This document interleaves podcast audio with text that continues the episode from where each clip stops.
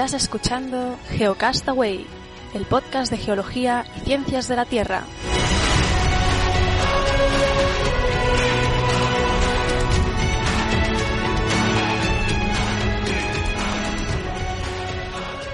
Saludos geonáufragos del mundo, bienvenidos a Geocastaway, el podcast de geología y ciencias de la Tierra en su edición semanal. Hoy es 15 de octubre del 2015 y conmigo, pues como siempre, Vicente, ¿qué tal?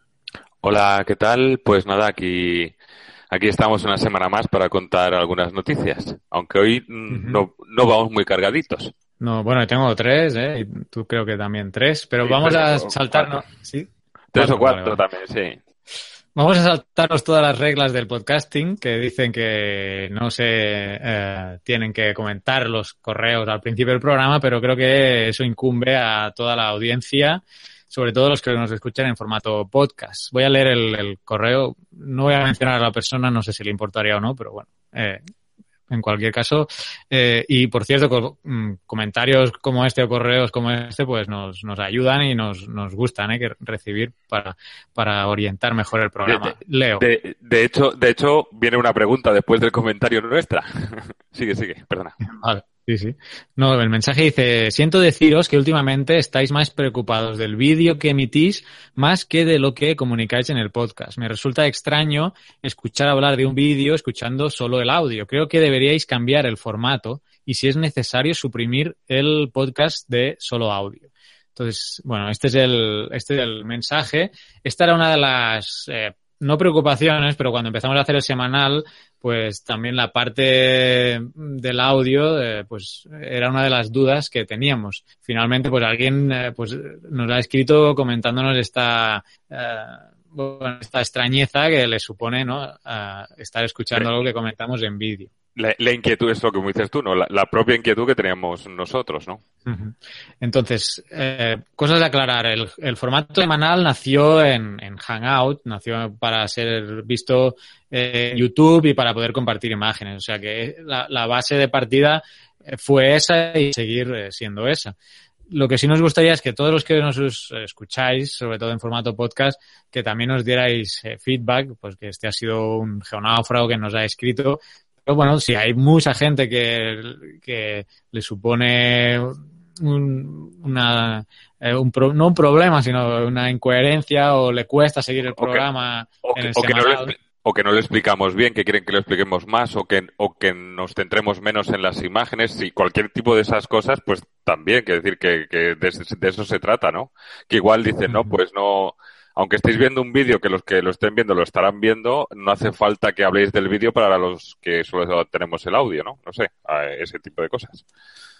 Sí, bueno, él incluso nos plantea, ¿no? Llegar a, pues, incluso suprimir el, podcast del audio.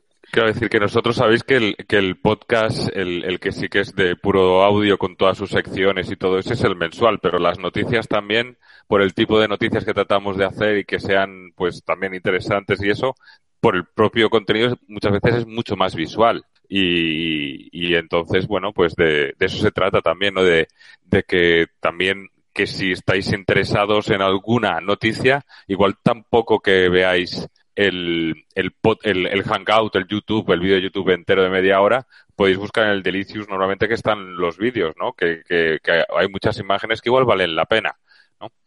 Bueno, a mí se me ha cortado, no sé si se ha quedado grabado. A veces yo, a veces yo no te oigo, pero, pero el Hangout lo, lo, lo, sí, ¿no? Lo recupera, entonces no sé. Sí, yo, yo estoy teniendo problemas con el internet, así que ya, ya pido disculpas por, por anticipado si hay algún problema de audio o de imagen, ¿no?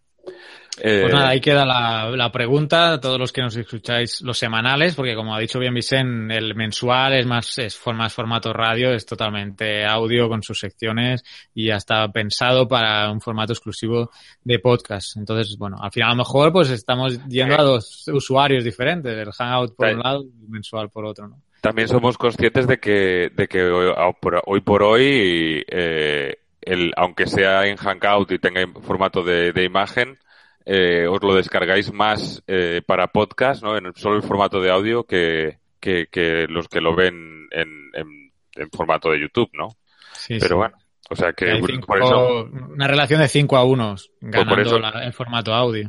por eso que nos, que sí que nos interesa saber eh, vuestra opinión y, y, y, cómo, y cómo mejorar y, o, o, o- o qué podemos hacer. Muy bien, pues sin ya comernos más tiempo del semanal, que sabéis que pues tenemos media horita, eh, empiezo, o empiezas tú con lo del, ah no, lo del tweet, al final se te había cortado la conexión, Sí, ¿no? eh, sí, Vale, si así que empiezo yo con ese del el USGS y el USGS y, y los tweets, porque, bueno, como, como quizá hemos comentado alguna vez, el- el- los, eh, las redes sociales están sirviendo a la parte técnica eh, y en este sentido el uso de, de tweets para localizar eh, sismos, ¿no? Y eso lo está lo está utilizando el, el USGS. De hecho, hay una presentación en la que no está acceso libre, te tienes que registrar en, en Kibana, que es un, es un software de manejo de, de datos. O sea, no, yo no lo conocía, pero lo está usando el USGS. Ellos estaban programando su en Python, en un lenguaje, y eh, se encontraron con esta Kibana, que es como un- una página de procesamiento de datos donde tú puedes hacer búsquedas a Twitter de lo que sea, ¿no? tampoco me ha quedado 100% claro, pero eh, si entráis en, en la página web de, de Kibana hay una presentación de la propia eh, USGS. Eh, y es lo que os quiero compartir para los que estéis en, en YouTube. Aquí eh, vamos con lo de la imagen. Pero eh, la cuestión es que los del USGS, hago un poco de contexto, y un poco en relación con, ¿te acuerdas en el mensual que hablaba, nos preguntaban cómo, cómo hacían para ubicar los epicentros y todo este rollo? Pues bueno, a raíz de esta noticia me he enterado un poco más. Y todo está en la presentación que, podéis acceder solo dando vuestro correo electrónico. Eh, el USGS tiene un- unos 2.000 sensores en tiempo real por todo el mundo, pero la mayoría están en Estados Unidos. Como comentó Oscar, es cierto que otras organizaciones mundiales comparten información, pero eh, en esta presentación, de hecho, le meten bastante palos a China, porque dice que solo comparte 12 estaciones, o sea, con lo grande que es China, solo 12 estaciones eh, comparten información con los Estados Unidos, con el USGS. Y en la presentación dice la chica, dice, bueno, y además, dice la ubicación de los epicentros de los chinos, como que deja mucho que desear, ¿no? Eh, entonces, eh, aparte de, todo el sistema este de sismógrafos, están implementando esta parte de- del uso de tweets. ¿Y cómo lo hacen? Han implementado una manera de buscar tweets mm, por palabras que mencionan earthquake, terremoto. eh, a ver, al principio de la presentación creo que hay una lista de, de palabras. eh, earthquake, terremotos, eh, en alemán temblor también. Y bueno, Eh, todo- Es decir, que aparte han hecho un estudio y un análisis, ¿no? Porque Sí, dicen sí, sí. Que, que saben que cuando hay un temblor, un terremoto, eh, mira tú por dónde la gente está ocupada y los, los tweets suelen ser todavía más cortos que lo habitual, ¿no? Ya, quiero decir, earthquake o sí, suelen ser palabras cortas, la gente no se pone a hacer grandes frases. Sí, sí, como eso, oh my god, OMG, terremoto y exclamación, ¿no? Y, Sí, sí, sí. En fin. O sí, do you feel it o so- algo así, ¿no? No sé, Sí, ese sí. tipo de cosas. Sí, bueno, aquí lo he notado. eh, son la mayoría de los tweets son muy cortos, menos de siete palabras, y no incluyen en ese primer momento información del sismo, claro, no, no ha dado tiempo. O sea, porque lo que quieren ellos es reducir el tiempo también de, de- de respuesta y están hablando de, pues eso, cuando alguien siente un terremoto está tuiteándolo a- y casi todavía está temblando y ya lo están tuiteando, ¿no? Y ellos en tiempo real monitorizan todas estas palabras, que aquí hay una lista, earthquake, gempa, que no sé qué idioma es, temblor, terremoto, deprem, lindol, erdeben, celcelele, bueno, aquí hay un, listado, ¿no? Entonces esto ellos lo procesan eh, eh, y lo geocodifican, o sea, ven en dónde se ha producido el temblor. Lo, lo procesan en su base de datos y lo cotejan, claro, porque también la presentación menciona, y esto es muy interesante, que a veces eh, se, se, se citan earthquakes o esas palabras cuando hay la conmemoración de algún, de algún terremoto, ¿no? Aquí se ve, por ejemplo, en, YouTube, que ven un pico enorme en una fecha determinada de tweets pero los registros de los sismógrafos no, no detectan nada. Entonces, por ejemplo, ya decía, pues aquí puede ser la conmemoración de un terremoto que pasó hace tal, tales años y murió mucha gente y la gente está tuiteando sobre eso. Pero tienen otras líneas en que hay una correlación entre el aumento de tweets y de, y, de las señales uh, que, llegan de que sí se ha producido uh, el sismo. Uh, todo esto lo usan para, pues, para afinar mejor los epicentros de, estos sismos. Algunos datos que mencionan es que a, través de los tweets pueden detectar hasta tres eventos uh, por día con un uh, con un, un retraso, desde que se produce el sismo hasta que lo pueden ubicar, a veces con un 90% tan menos de dos minutos. Y la localización exacta, y ahí es donde quizá está un poco más eh, débil el asunto, porque bueno, estamos hablando de tweets, ¿eh? a veces son por IP y tampoco podemos pedirle una, una fiabilidad de, de centímetros eh, con un 90% los localizan en un radio de, o sea, dentro de 200 kilómetros. Sí, bueno, pero, no es muy detallado, pero bueno. Pero creo que también es muy útil a la hora de, de, del, del, sismo sentido, ¿no? De, de, la escala de sismo sentido sí que, sí que les da, ¿no? Mucha mm. información. Sí, sí. Entonces, eh, pues eso, eh, podéis entrar en la presentación, está en Vimeo pero protegida, aquí lo veis, eh, los que estén en YouTube, la chica que está presentando durante media hora, y la verdad es que es muy interesante. Eh, así que yo podéis entrar en la página uh, web. A mí me ha pedido solo el correo electrónico. La página es elastic.co o si no, también podéis entrar a través de la página de, de Kibana, que es el, un producto, es este producto que usa el USGS para, para hacer búsquedas eh, por tweets e incluso llegan a, buscar si ha habido daños, si no ha habido daños, si qué tipo de, bueno, ahora no, no, no tengo la, diapositiva aquí, pero pueden hacer eh, filtros mm, de, de mayor, eh, más, o sea, de búsquedas más avanzadas. ¿eh? A ver, aquí pone los efectos por, por lenguaje y la ubicación geográfica. O sea que, bueno, bastante interesante y vemos como las redes sociales pues están siendo implementadas, en este caso por el USGS, que no es cualquier organización, ¿eh? y, y que, bueno, que se avanza en, eso. Entonces esta era mi primera noticia. Tú la habías empezado a leer, no sé si... Sí, sí, pero yo había leído, eh, la, la, había visto en la NBC, la he visto en, en la página de Twitter también y bueno, le he puesto, he puesto el de, he puesto la, la página de Twitter, el, la, la, información de, del, del, blog de Twitter en, en el Delicious. Y nada, pero vamos, que me ha hecho gracia que, que sí, hablaba de cosas parecidas. Hay imágenes diferentes, pero, pero vamos, que es más o menos lo mismo. Sigue tú con... Bueno, sigo yo con dos cosas cortitas que he sacado del, del país. Eh, lo primero, y si no me equivoco, eh, creo que fue el lunes por la noche, empezó la serie Cosmos, creo que fue el lunes o el martes, yo creo que fue el lunes por la noche, eh, en, en, el, en Mega. Tú lo hablaste cuando lo iban a empezar, ¿no? Eh, lo vi, vi, vi prácticamente los dos capítulos enteros. El, no, el habías visto, no, no habías visto todavía. No, no lo había visto todavía. Eh, y lo que me, me, ha gustado que he traído aquí también es, eh, que he colgado en el Delicious, es un artículo de opinión de, de Ricardo de Querol sobre, sobre el programa este de televisión, ¿no? Quería leeros algunas cosillas.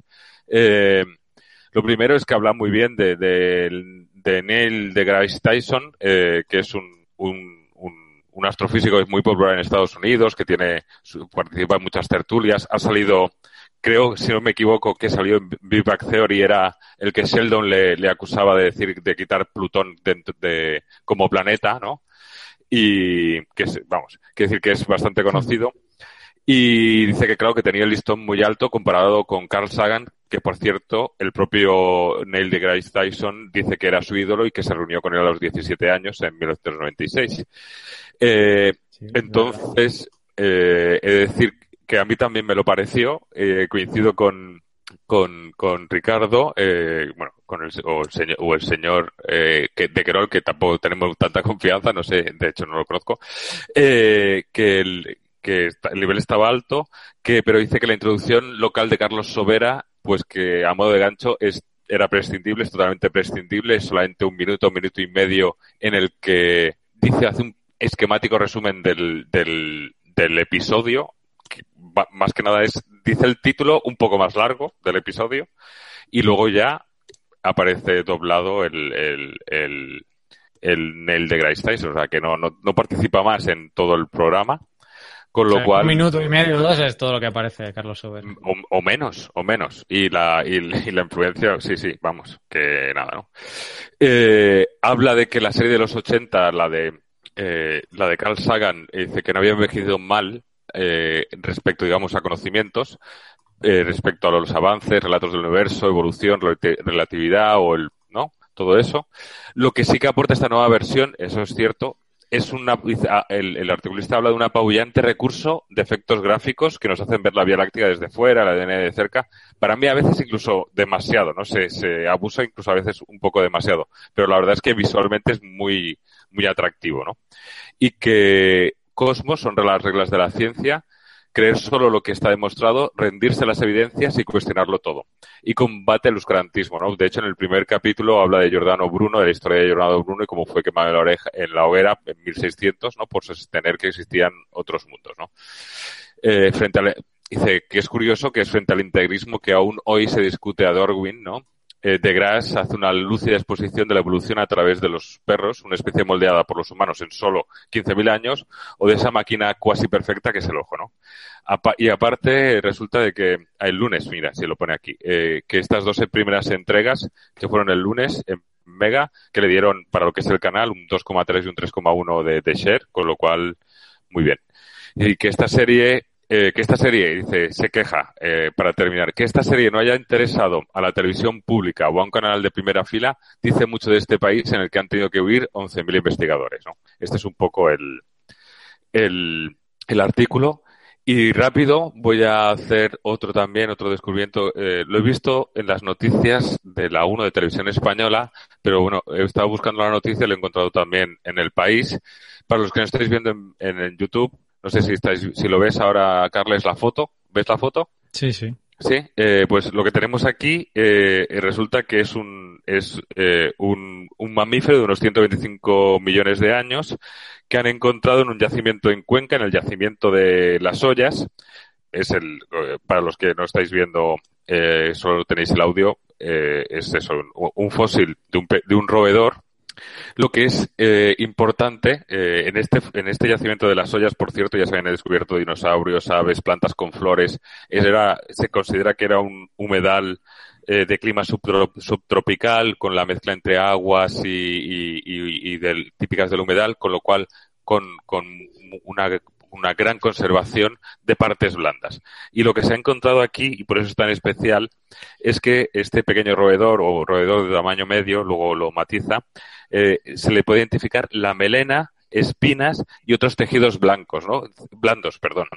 Eh, con lo cual, digamos que sería el primer eh, eh, roedor en el que se identifican también estas estructuras. Incluso habla de pequeñas espinas, de pequeñas escamas parecidas al armadillo, es de, y, y, creo que hablaba, si no estoy hablando de memoria, de las cosas que tengo apuntadas de cuando lo he leído, que, que se podía hacer con una interpretación de, de los alveolos pulmonares en 3D, ¿no? Porque, porque había como ese registro, para que nos hagamos una idea de, de la calidad de, y del detalle eh, que, de las estructuras blandas, de, de, los tejidos blandos que se han conservado de este pequeño roedor y de la cantidad de información que, que pueden obtener. Creo que a nivel microscópico podían identificar hasta cutículas de pelo, o sea que es algo espectacular y que, bueno, eh, han publicado, han publicado en Nature y bueno, y, supongo que se irán sacando más cosas. Eh, por cierto, que a la criatura la han llamado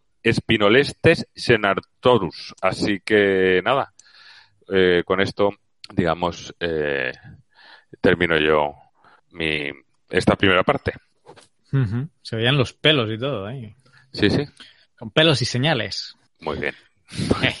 bueno, eh, el cuerno de África, los que estáis en YouTube, ahí estáis viendo Etiopía, Kenia y Somalia, solo es la imagen en Google Earth para la, su ubicación. Y brevemente quería comentar que si bien mucha, ya he hablado mucho del niño, cómo ha afectado aquí en Centroamérica, provocando sequías, en otras partes del mundo el efecto es totalmente el opuesto. Y eso es lo que se está pronosticando que va a suceder en el cuerno de, África, en estos tres países. Em, es una noticia que se ha publicado en la vanguardia ayer o hoy y pues manifiesta la preocupación que están teniendo las organizaciones no gubernamentales, la propia ONU, por em, las fuertes lluvias que se esperan que haya en, todo este cuerno de África, Etiopía, Kenia y Somalia.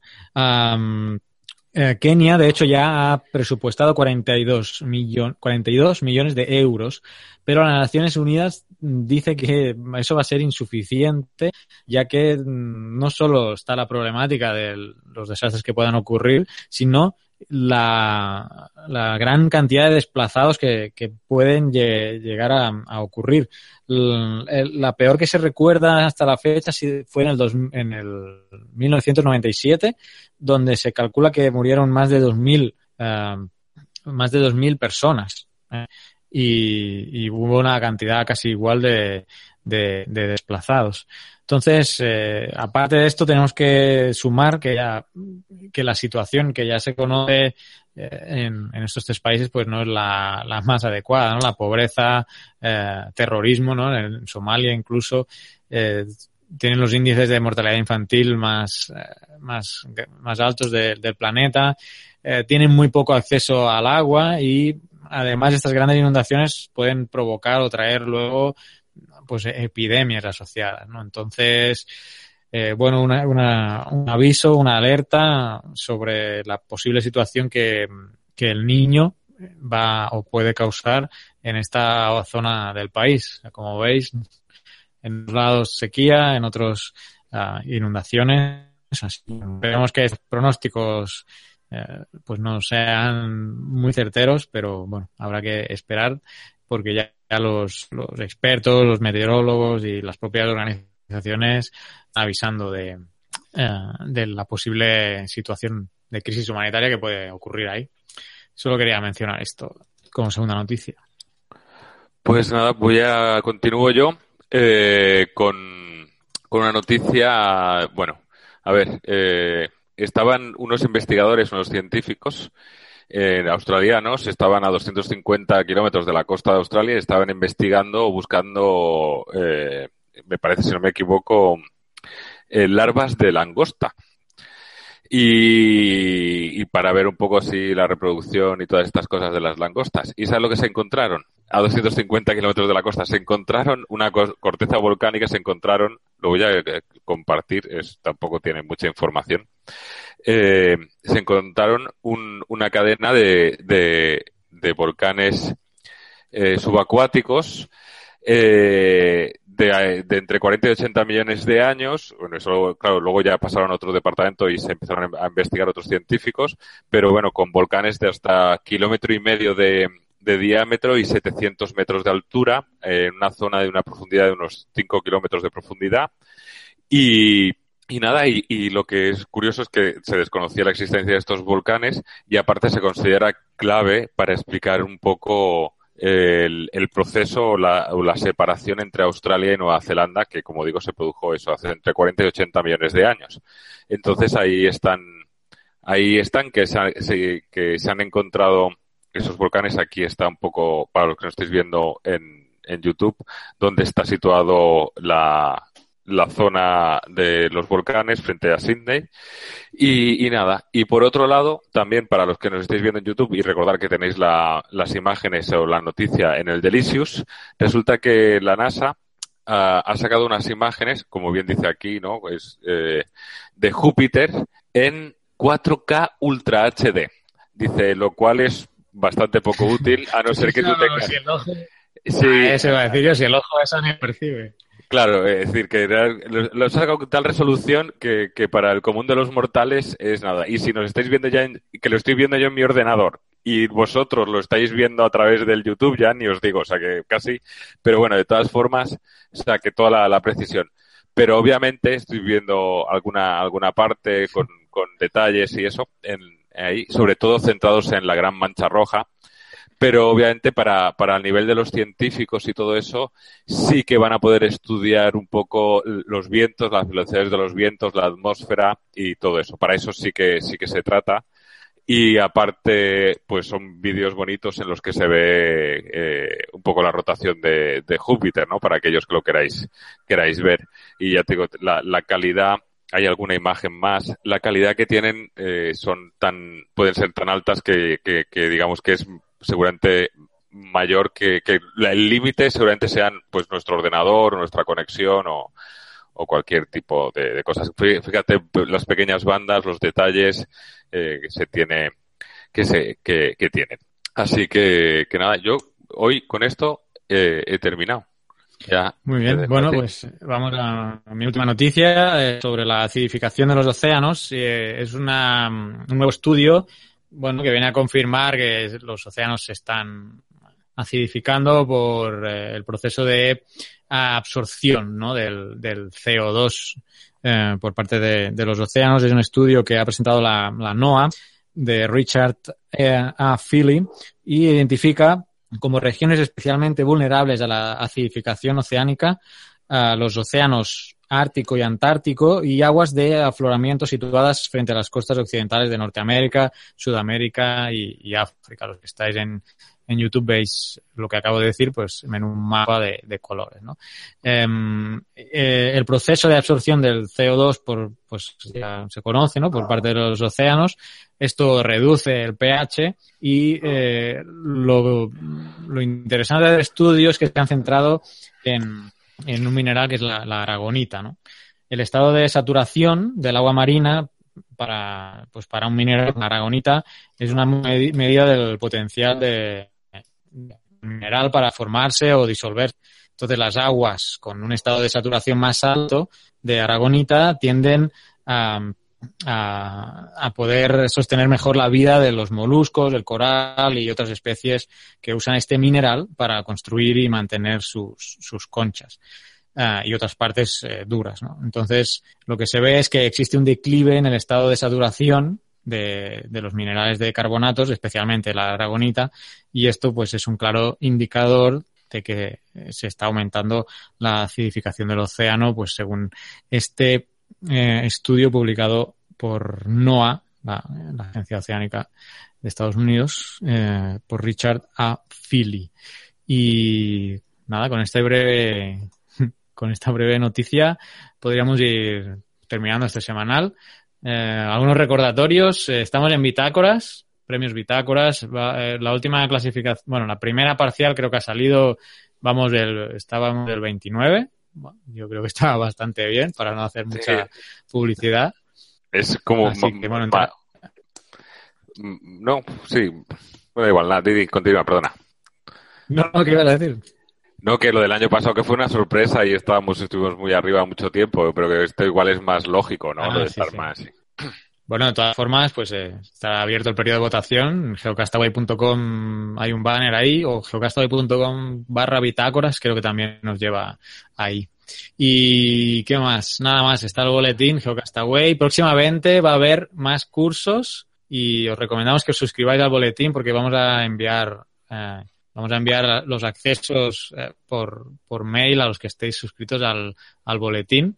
Y por último, pues nada, recordaros lo que decíamos al principio, esta, este tema de los semanales en formato audio, pues que nos deis un poco de, feedback, ¿no? A raíz de, este comentario que hemos recibido. Sí, eh, pues también se os complica la audición del podcast al, pues al mencionar muchos videos en el programa. Me gustaría saber vuestra vuestra opinión, pues bueno, para, para ver cómo solventamos eso y qué, qué medidas eh, tomamos en, en, el futuro.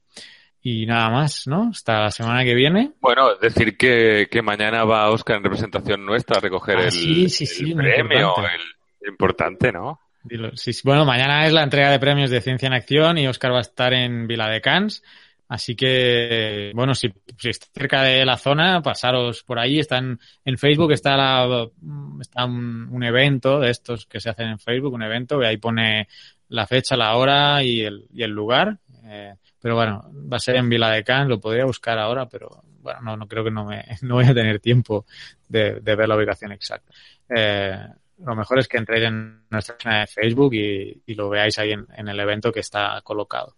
Y si la entregáis mañana, yo ya le he dicho a Oscar que haga muchas fotos y que, y ya las subiremos ahí. Creo que va a ir Marisa Castiñeira. Pedro al final no va a poder estar. Yo en el mensual creo que mencionaba que pues ahí bueno ahí lo iban a ver con Oscar pero no creo que al final no va a poder ir por el cambio este de sede y de horario así que bueno con Marisa pues que se hagan unas fotos ahí que nos las envíen y ahora sí, no, nada más eh, a comentar, que nos escribáis, que nos, tenemos un montón de sitios, el Facebook, el Twitter, la página web, el e-box, bueno, si no nos escribís es por, porque no queréis, porque podéis hacerlo por miles de sitios. Hasta la semana que viene. Adiós.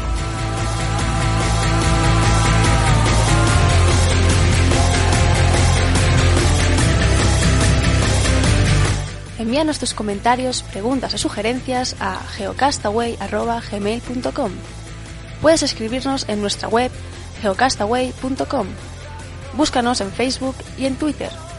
Y escúchanos también a través de iTunes, Evox o Miro.